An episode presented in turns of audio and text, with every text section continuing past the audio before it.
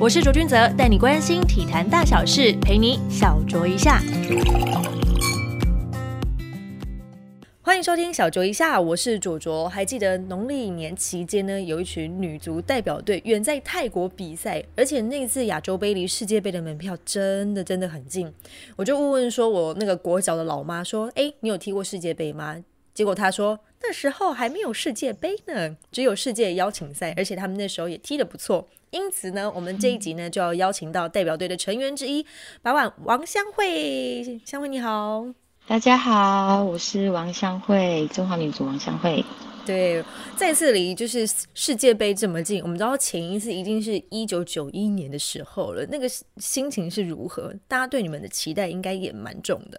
那个年代就是有点太久远了，嗯，然后其实都是啊，从听吧，听学姐或者是听教练他们自己说，嗯，其实我们对于那个年代的事情是不太能够体会。然后那时候的他们那时候的光景，这样。嗯哼，那结结束亚洲杯的赛程其实也一阵子了。回到台湾之后，你有感觉到，因为你们这一次在就是泰国亚洲杯的表现，真的有带动大家对于女足的关注度吗？你实际上有感受到吗？哦，我们是去印度啦。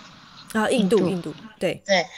哎，有哎，就是我觉得刚好我们那个时段时间是在过年期间，对，然后。其实我们在一开始出发之前，我们并不觉得我们会被关注，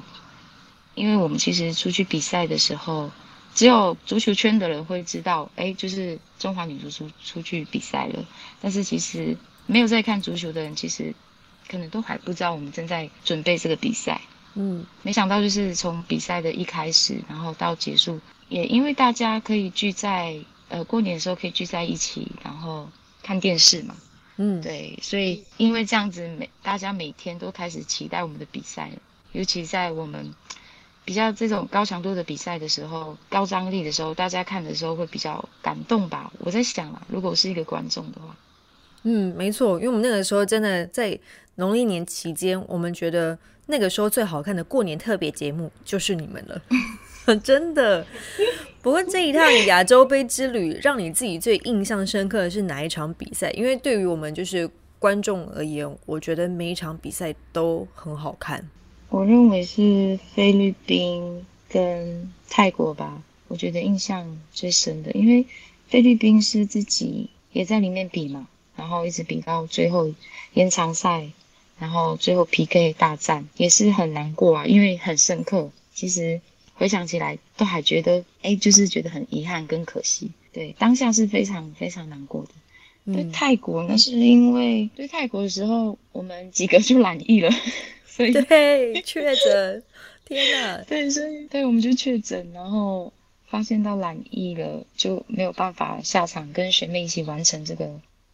这个任务，所以其实把希望都寄托在学妹身上。嗯哼，对，所以学妹。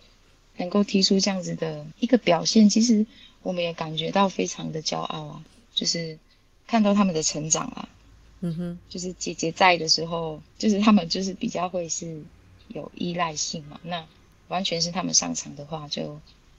比较不一样，他们可以尽情展现自己，不会有任何的压力，这样，嗯哼。也总算就觉得说，在这一次的亚洲杯，不管是就是学姐或者学妹，其实都表现的很不错。当然，这次的确诊真的是我们意料之外的。当然，我们在行前应该就有想到说可能会有这样子的风险了，对吧？对啊，那那那时候觉得，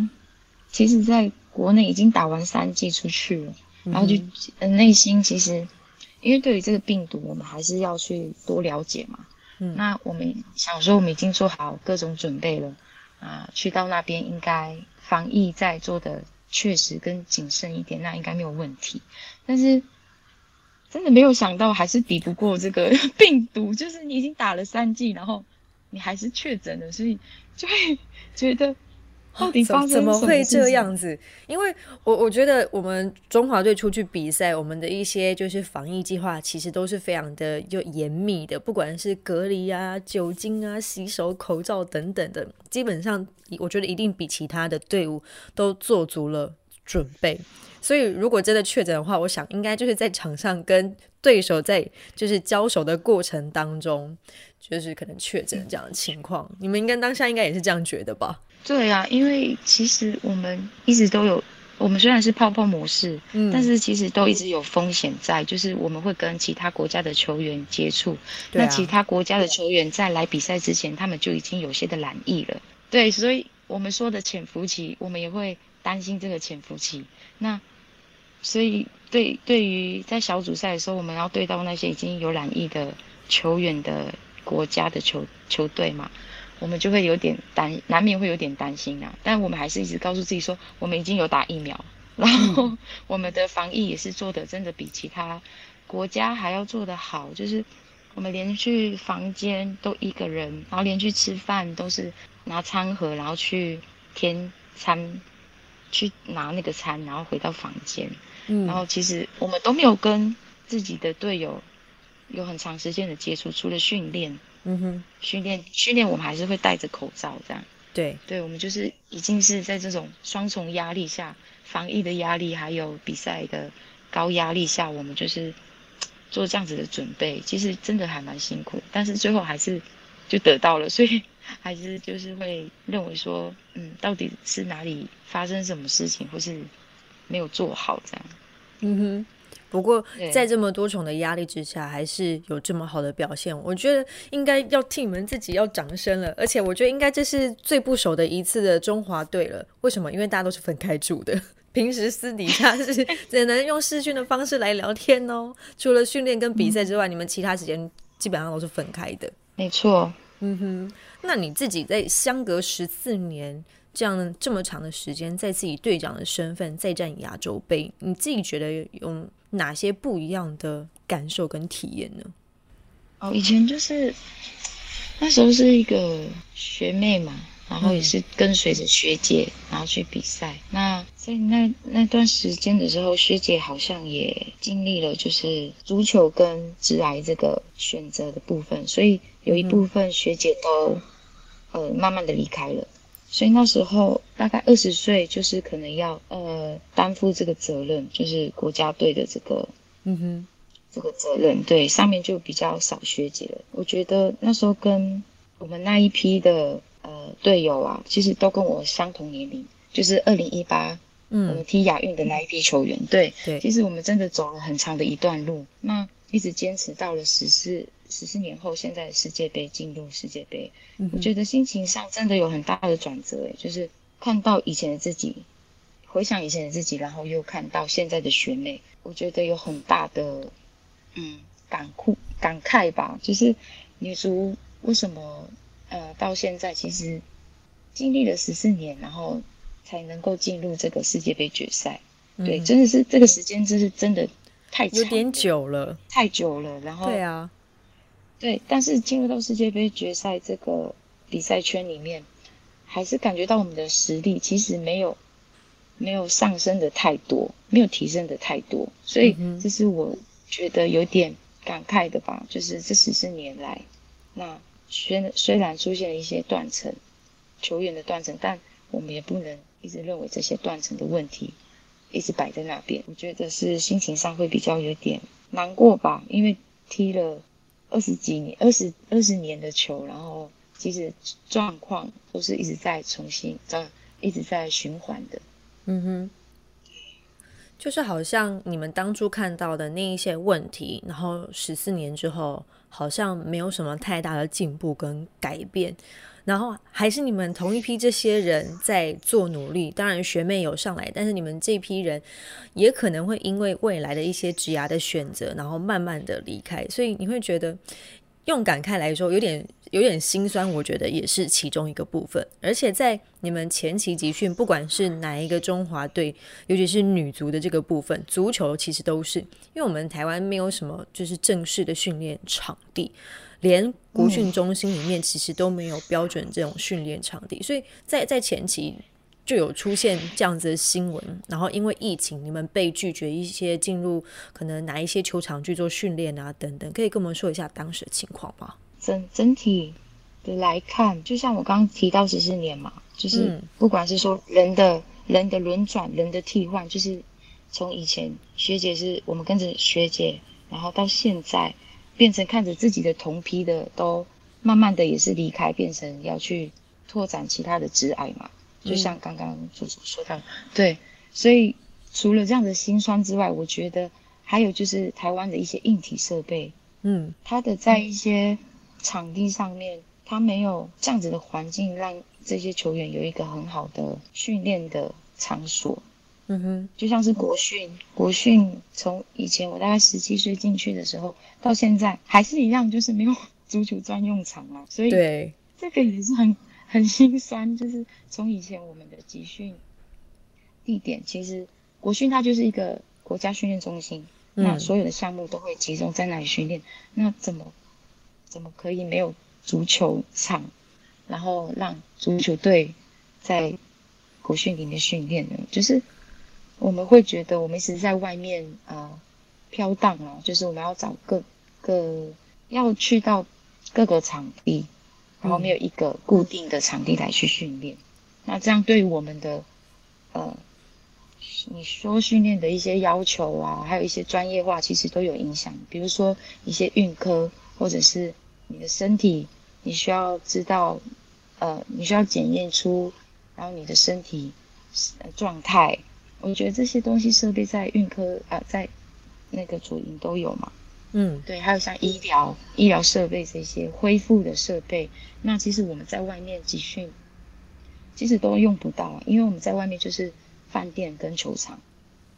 对，其实这些设备我们都很缺乏。嗯哼。尤其是在看到其他的就是项目，尤其是单项运动，他们可能国左训中心其实有进步啦，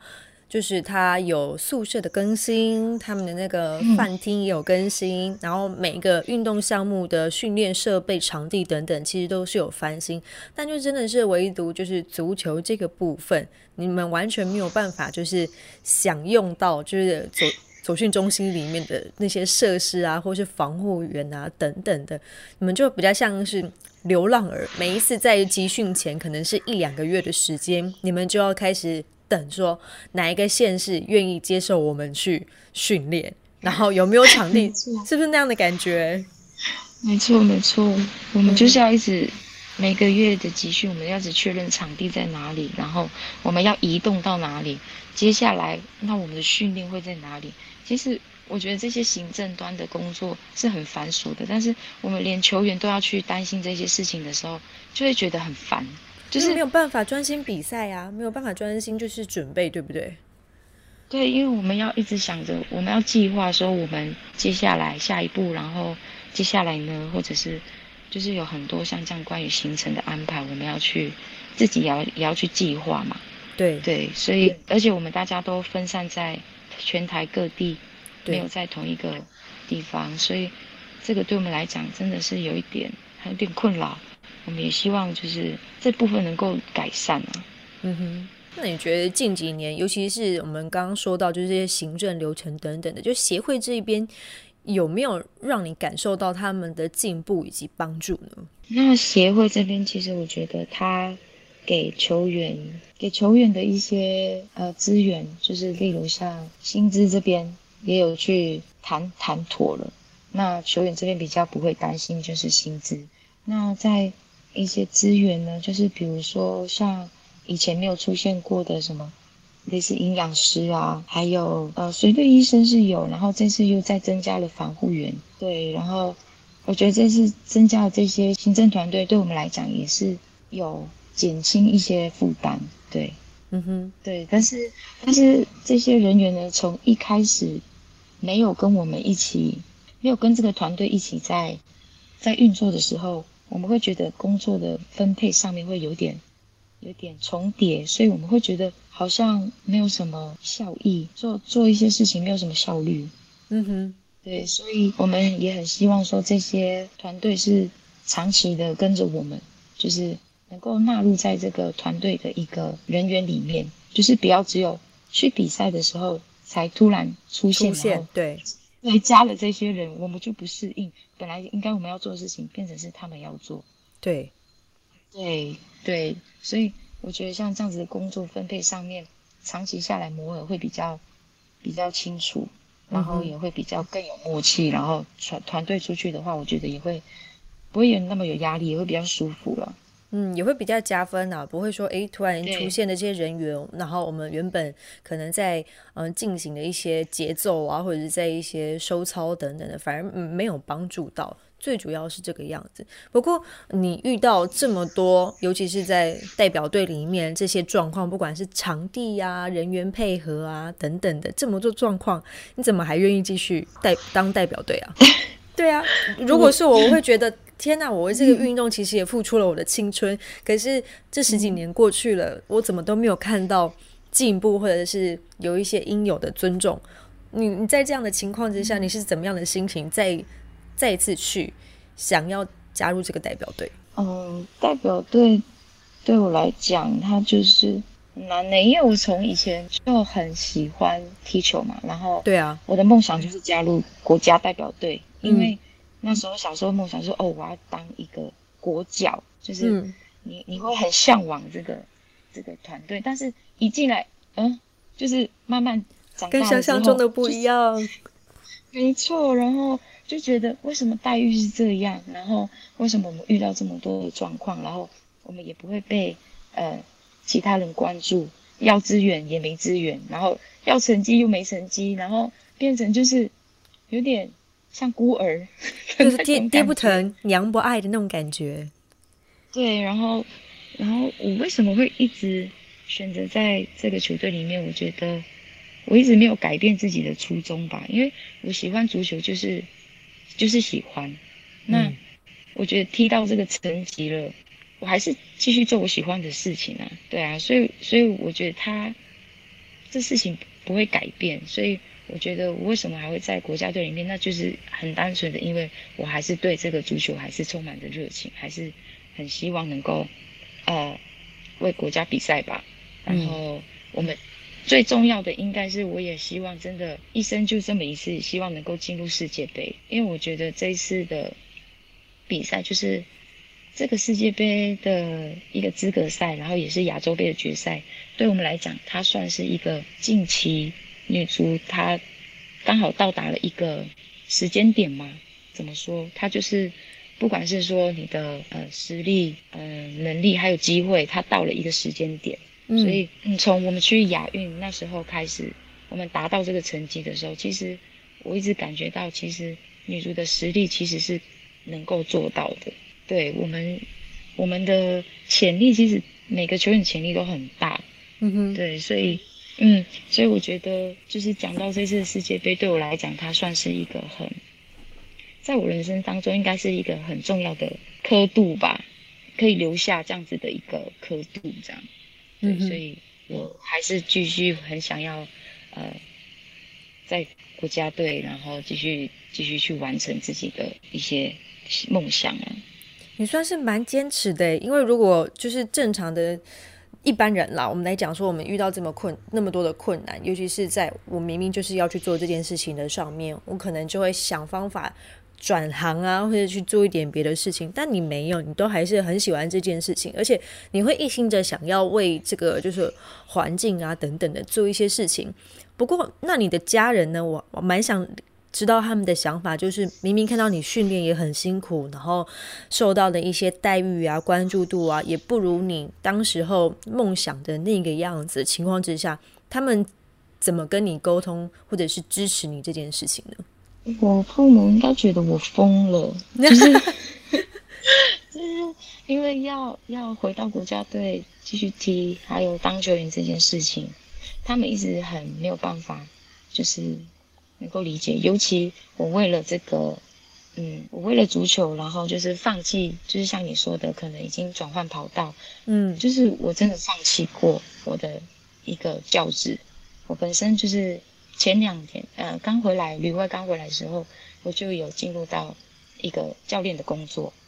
教国中嘛，国中生、国小。那从这边我又选择放弃了教职的这条路，又真的回到球员的这个角色上面。那我也可能会觉得我是不是疯了？就是大家自己也觉得疯了，理解。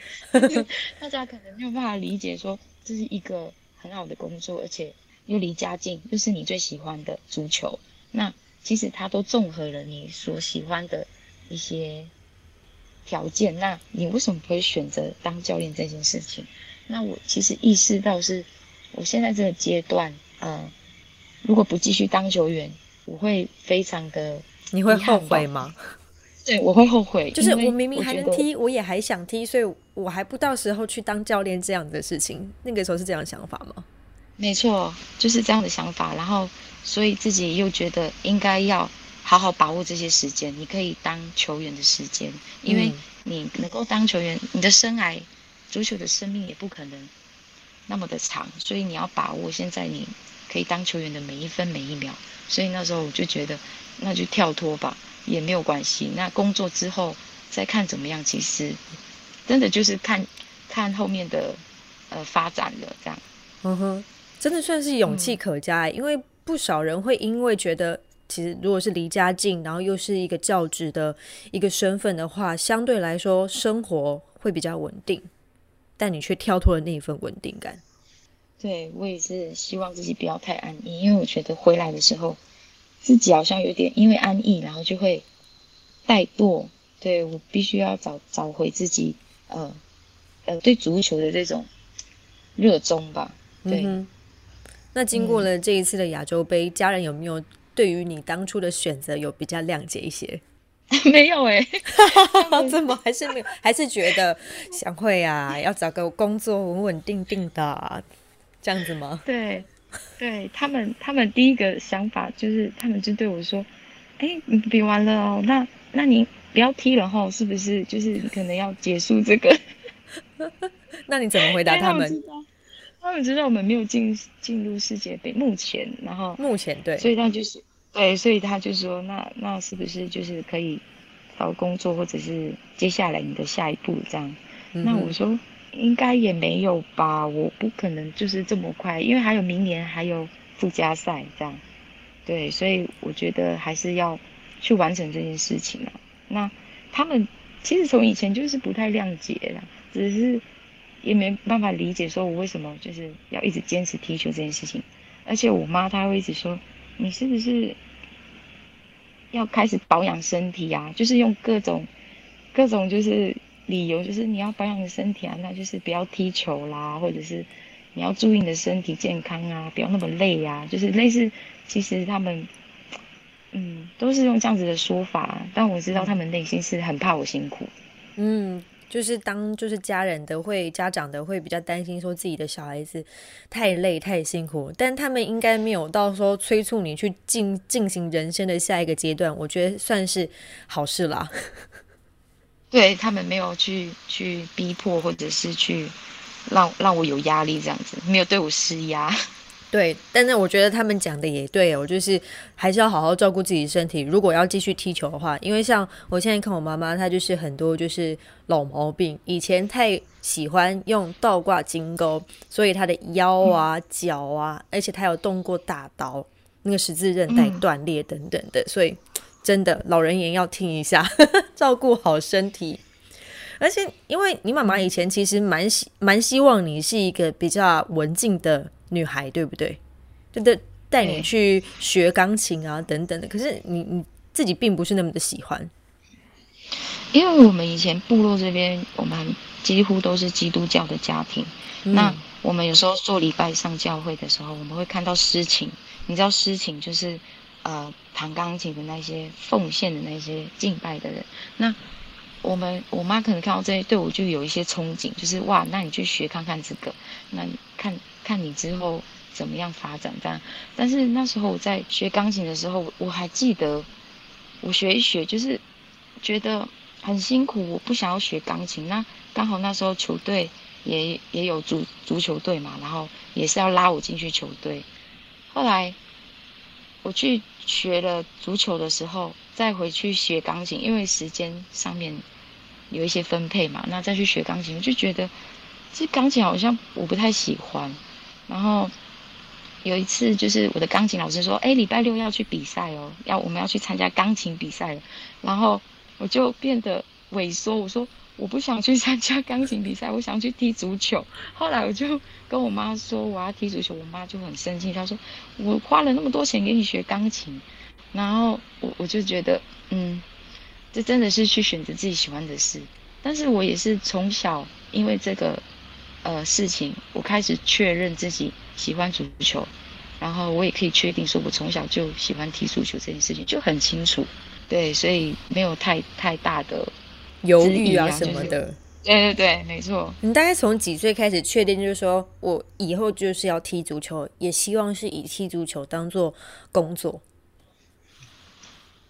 小时候其实没有想的那么远，因为知道的不多，嗯，所以只有觉得喜欢就好。那其实是一直踢到，我觉得是那种是慢慢堆叠的，就是那些梦想慢慢堆叠的，然后让。我走上这一条路，就是我小时候喜欢踢足球，到国中的时候，那我看到国家队，我就觉得哇，我要当足球员，我想要当国家队。那你到了高中、大学，大学的时候更是很难抉择，因为你会出去面对一些你要出社会的这个选择。对，那时候已经就没有诱因了嘛。国家队对你来讲又是什么诱因？对，就是。你必须要工作养活你自己，对。但是刚好那时候我又看到了一些旅外的机会，所以我又选择了呃出去旅外，然后旅外才当上了就是真的职业球员。所以我觉得那个是从我小时候开始的一个梦想去堆叠的。嗯哼，对，就这样一路这样踢上来，就本身的坚持跟努力，所以才会有就是旅外的这些机会，不管是去。旅日或是旅中，其实都是女足的第一人，她开拓你不一样的视野。那跟大家分享一下，在旅日跟旅中这两个不一样的职业队伍里面，你你看到了些什么是让你觉得非常非常不一样的地方？职业环境呢？它其实是应该是影响我最深刻的一个旅程。对它里外的环境，这个视野，它给我很大的刺激。嗯，我觉得更多的是。独立思考吧，因为我们离开了一个熟悉的环境，那呃，单纯去面对你自己内心的声音的时候，你自然就会思考你自己在经历的一切。对，所以，所以我很，我觉得就是你，你视野看得很很宽阔，然后你思考的很深沉，那我觉得。这样子就不容易被框架，嗯哼，对，所以我觉得最大的收获就是在于，呃，我在旅外的这段时间，我可以得到很多独立思考的时间，然后去去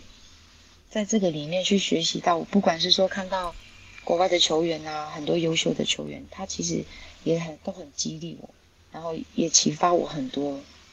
很多事情，所以我在这个嗯。这个层次上面去学习，我就觉得我的学习到了很多东西。嗯哼，嗯，因为像现在你回来台湾，你也知道说现在木兰联赛是半职业联赛嘛？你自己从这些旅外的经验上面，你看到那一些职业的环境，你觉得目前我们台湾这些木兰联赛还可以学习哪些东西呢？我觉得职业球员的认知在台湾比较弱。嗯我觉得是到了一个国外的环境你，那个球员职业球员的认知你才会有，然后你会有开始不同层面的思考，那也会让你的心理有一些成长。但是在台湾的话，我觉得非常的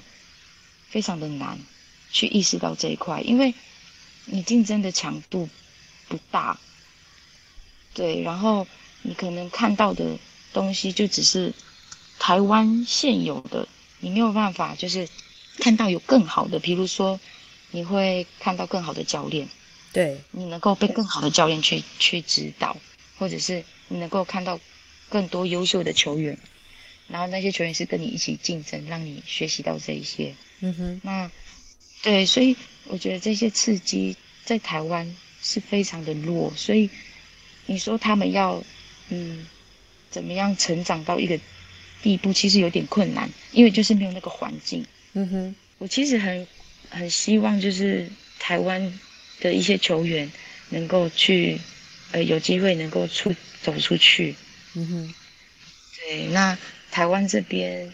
的问题，木兰联赛这边我看到是可能应该是结构吧，结构的问题，就是很多都是学生球员，那出社会的呃球员其实不多，因为能够坚持在这边的一些出社会球员，出社会的球员应该都是国家队的，嗯，对，其他的就是可能你必须要有主业是当教练，然后兼职是踢足球这样。那木兰球员的结构上是这样，所以其实你很难有一个专业化的训练，你不可能每天都在训练，因为你必须有另外一份工作。对啊，对，对，所以在联赛这部分，这个其实就比别人，嗯，就差很多了。对啊，因为等于是说，这个环境给他的一些刺激或者是诱因，没有像说在国外的那些职业的连队里面，就是有那么大的一个好的环境。那回到台湾来，我们必须除了要做兼职之外，也会觉得说，好像我们竞争的其实就是这些人，能够让我进步的其实很有限。如果我真的要进步，那就是我要想尽办法要进入到中华队里面，但是那个名单上面的人也有限，所以我再怎么样的话，我好像也就只能这个样子。那我觉得，如果真的要让他进步，是一件蛮困难的事情诶。你就只能就是这些学姐，就是不断的去影响他们，或者是甚至就是很直接的去鼓励他们说，可能如果在学生阶段，如果你们有机会去国外看看，或者是加入职业队伍的话，那就尽量的去尝试。等于你帮他们开了这一条就是路的情况之下，你也会这样子去鼓励这些学妹们去做同样的事情吧？对我非常鼓励他们，就是因为有时候他们也会问一些呃旅外的一些事情，嗯那我其实很喜欢跟他们分享这些事情，因为我希望他们在这么年轻的时候能够有这样子的想法的话，我觉得那对于他们的未来会更有发展。因为我是其实是到很后期才去旅外的，我可能是坚持到了大概已经快要三十岁、二十八岁左右才出去的。嗯对，我觉得，呃，球员应该要有一个想法，就是下定决心去做这件这件事情。如果你一直在觉得，嗯、就是有点固步自封，就是一直停留在原地。对，对，然后他们踏不出去那一步，是因为害怕外面的环境，或者是害怕对自己没有自信。我觉得现在的球员大多是对自己没有自信，所以才跨不出去那一步。对，其实只要跨出去了，那你就会想象，其实没有那么难。嗯哼，所以希望他们真的能够在这样的时间点去思考这样的问题。我觉得有想法也是很重要。嗯，应该要保有就是运动员的积极度跟企图心。你如果觉得说这个地方没有办法让你继续吸收一些新的东西，没有办法继续成长的话，那就是时候应该去外面走走。就算到了一定的时间点，你必须要回来台湾，那你刚好也可以把那些学到的东西带回来台湾，再继续做分享，才有办法就是刺激整个环境的一个进步。我觉得你现在在做的就是这件事情。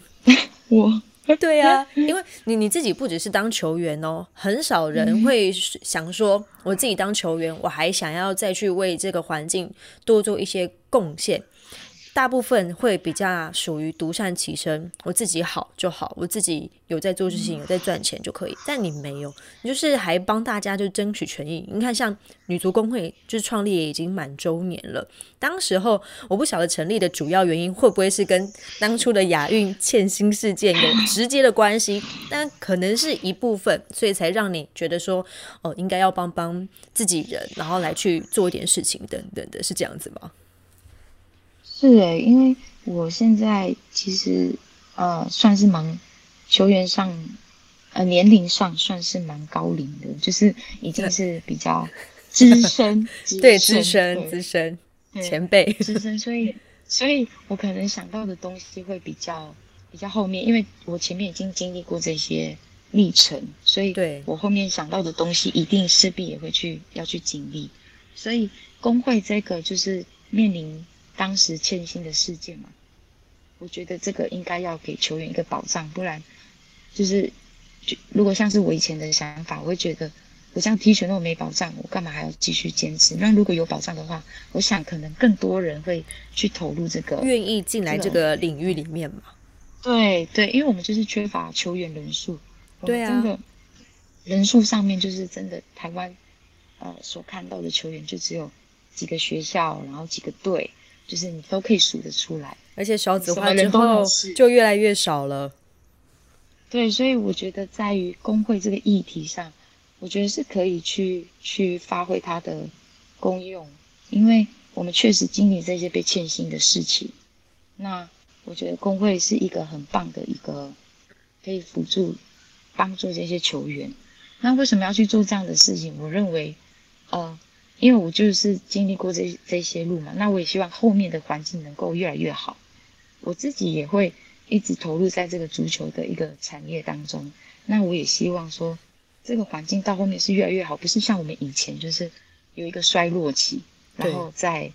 对我觉得那样断掉太可惜了。我希望他们从我们的经验再成加上去，而不是到达了一个高度再往下掉，然后又再从头开始。我觉得这样子比较可惜，所以我们一定要保留住这个很好的经验，还有一些经历，可以让学妹他们学习之外。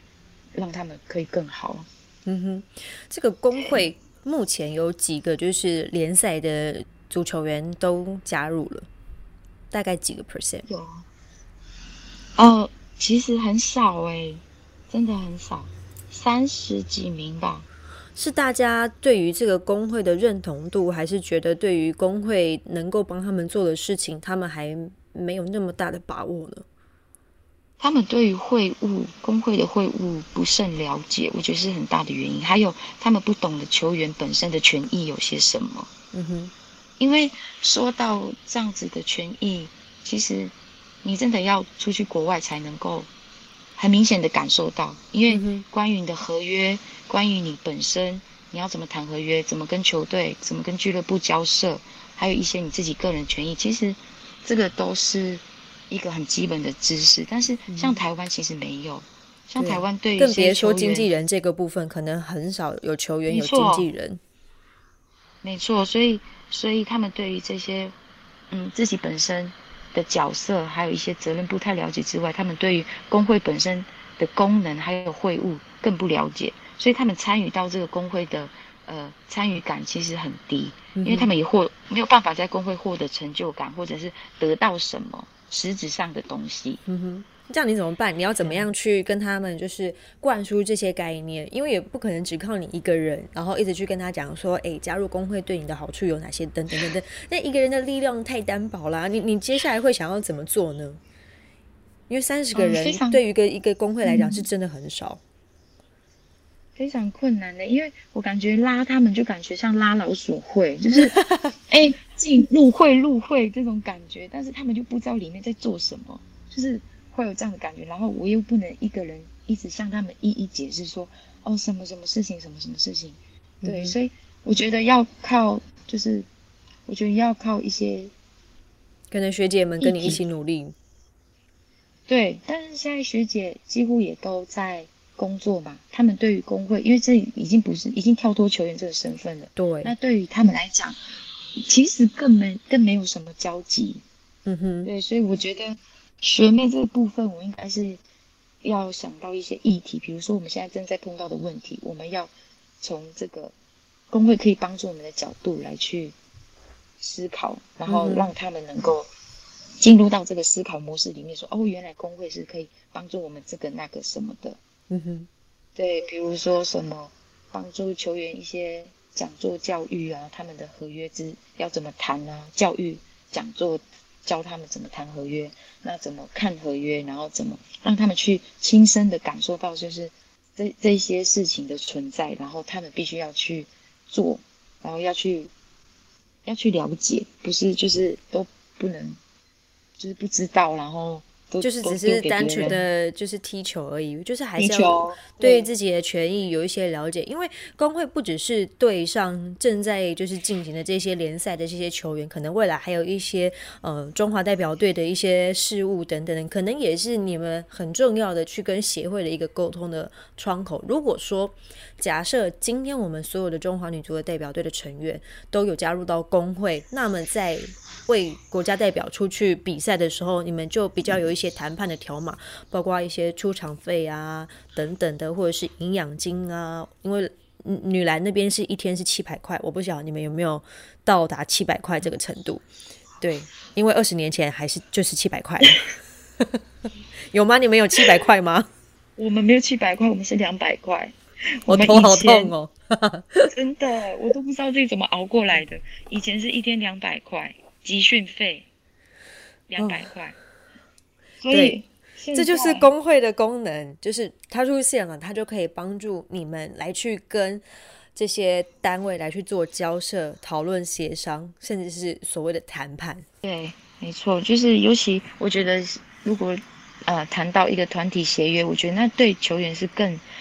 更好的，因为其实就算是团体协约，现在很多球员也不知道什么是团体协约。那我们可以就是做一些，嗯，大家集体起来，然后加入工会嘛，然后只要超过我们的半数，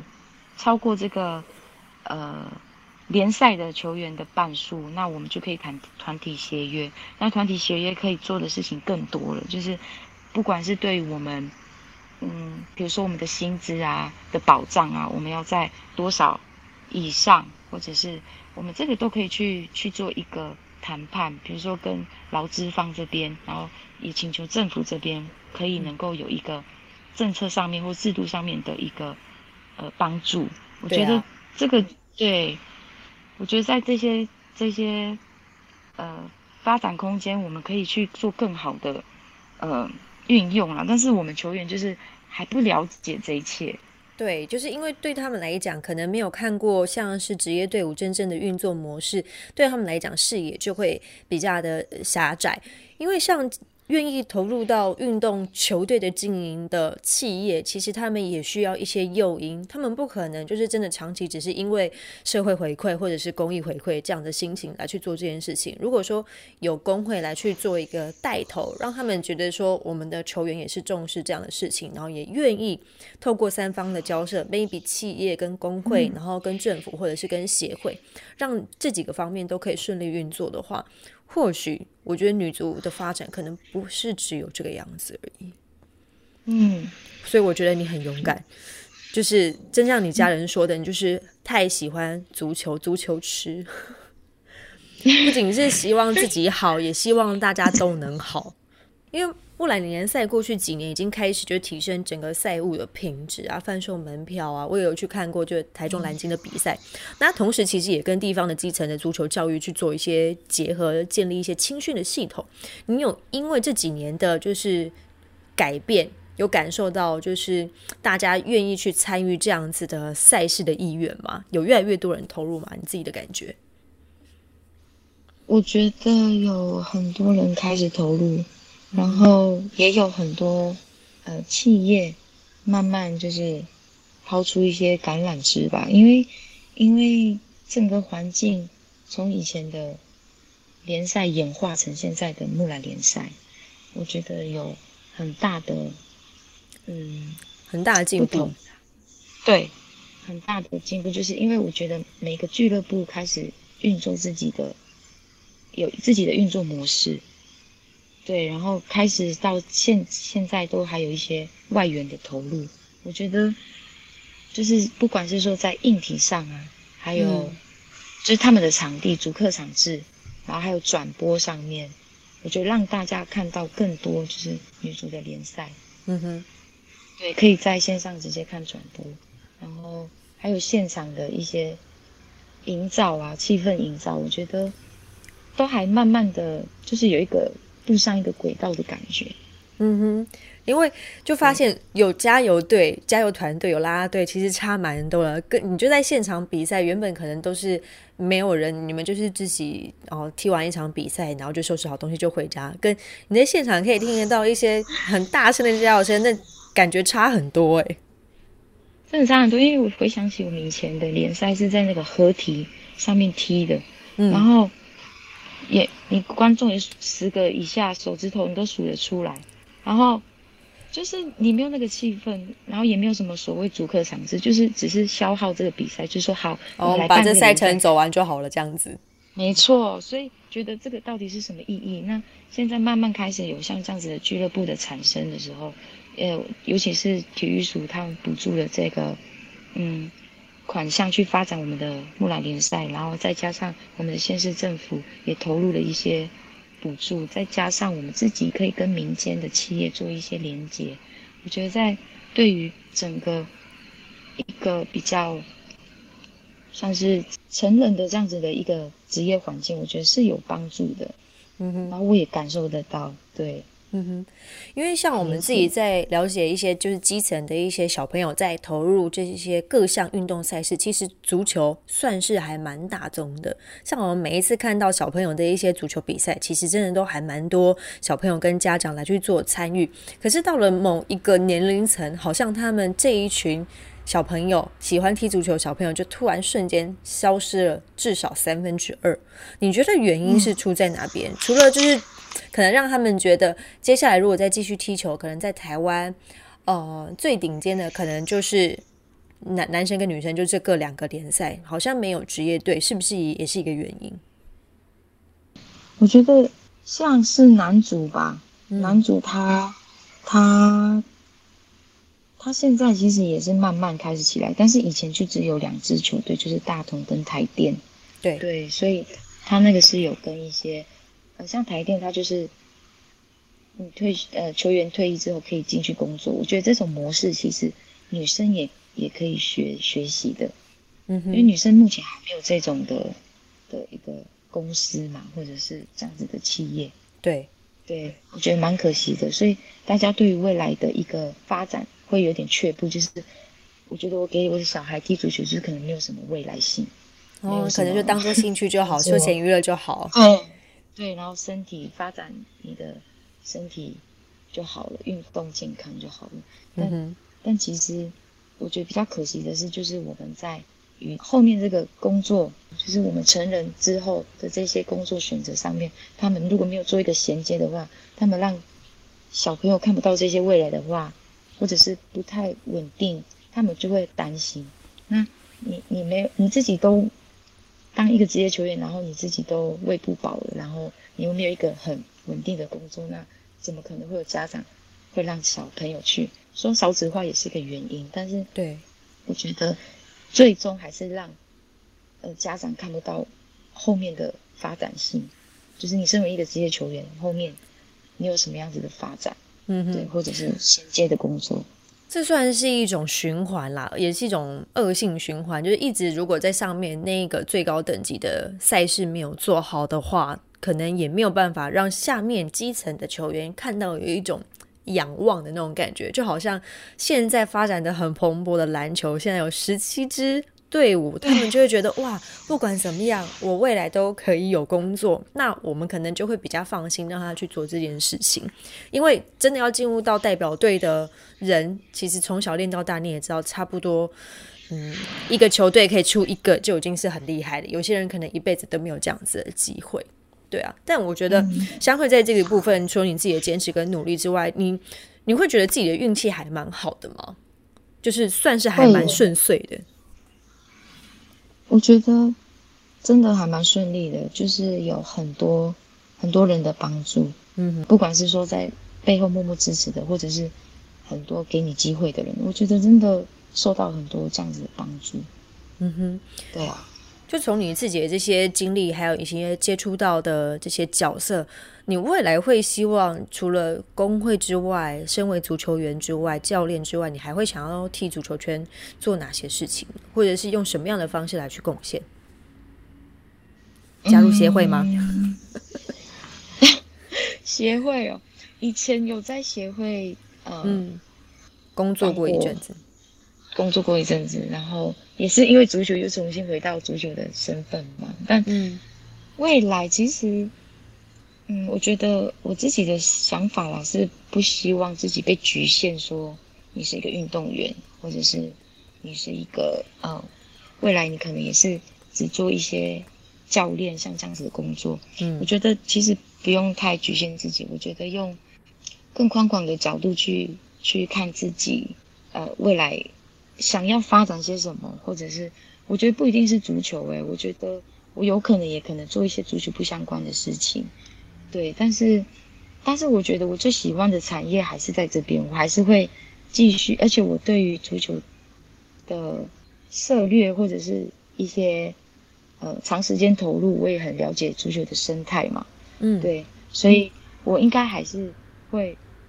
会做足球相关，但是不知道是什么性质，有可能是教练啊，还是说我刚刚想到一个，就是身份非常的适合你，你可以当就是球员的经纪人，但你不是经纪帮他们谈合约，你是把他中介到国外去，是不是？那我这样子，我肯定要加强一下我的。呃外文能力语言能力，没错，没 错，开始学日文啊，开始学英文啊，等等，把他们送去欧洲，送去日本，我觉得这是一个不错的选择哦，考虑一下。是没错，但是对，对啊，但是我对这个这个区域领域还不太了解，所以还没有去这跟还没去钻研，接下来有时间可以去经。纪公司，对啊，对，你前面都帮大家开拓一条路了，那你要继续铺这个路的石头，铺砖块，嗯让大家可以走得更顺利。真的，我也希望自己不要局限自己要做些什么啦，但是嗯嗯，就是好好的去发展现在，然后再从现在的机会当中去找一些自己可以衔接或者是未来更有兴趣的事情，因为不是说真的当教练嘛，而且我也想让足球员知道说，其实还有更多的发展的可能，不是只嗯有、你踢足球不是只有当教练这个选项，各项运动都一样。如果你要让看到这个产业发展的更好，你不能只有当教练的这个人才，你可能要有很多需要这些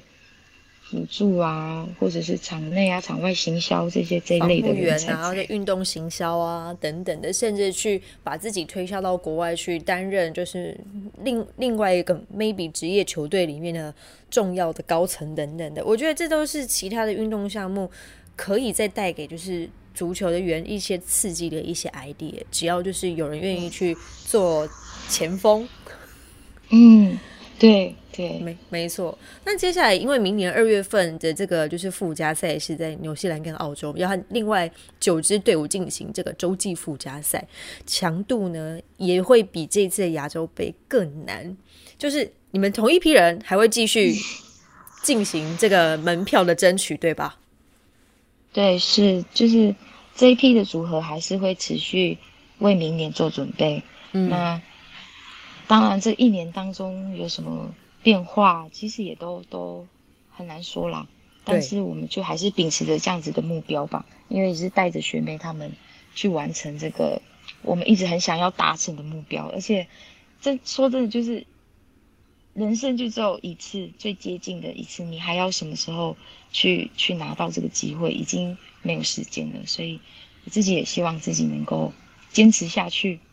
对啊，然后去完成它。也希望我们真的能够拿到这个门票。真的。那接下来还有哪一些赛事，我们自己日常呢可以在台湾就可以观看到的赛事，来跟我们听众朋友也分享一下？嗯、我们三月十九号的木兰杯即将开打，那这是一个杯赛，为一个我们的木兰联赛做一个热身的一个，算是一个热身的比赛。那四月开始，四月开始我们会有木兰联赛，也陆续的要展开我们的球季了，也希望呃各位听众朋友还有球迷朋友们能够来观看我们的比赛，到现场为我们加油，支持我们。嗯，四月十六号开始，我们的木兰联赛就要开踢喽。也希望就是喜欢足球的听众朋友们，不管你是新球迷还是老球迷，都希望可以同步的来关注一下。今天非常感谢，就是相会来到我们的小桌一下，感谢你。谢谢叔叔，谢谢。也希望接下来的就是不管是工会或者是比赛，都可以顺顺利利。感谢。小酌一下，我们下次见喽，谢谢大家。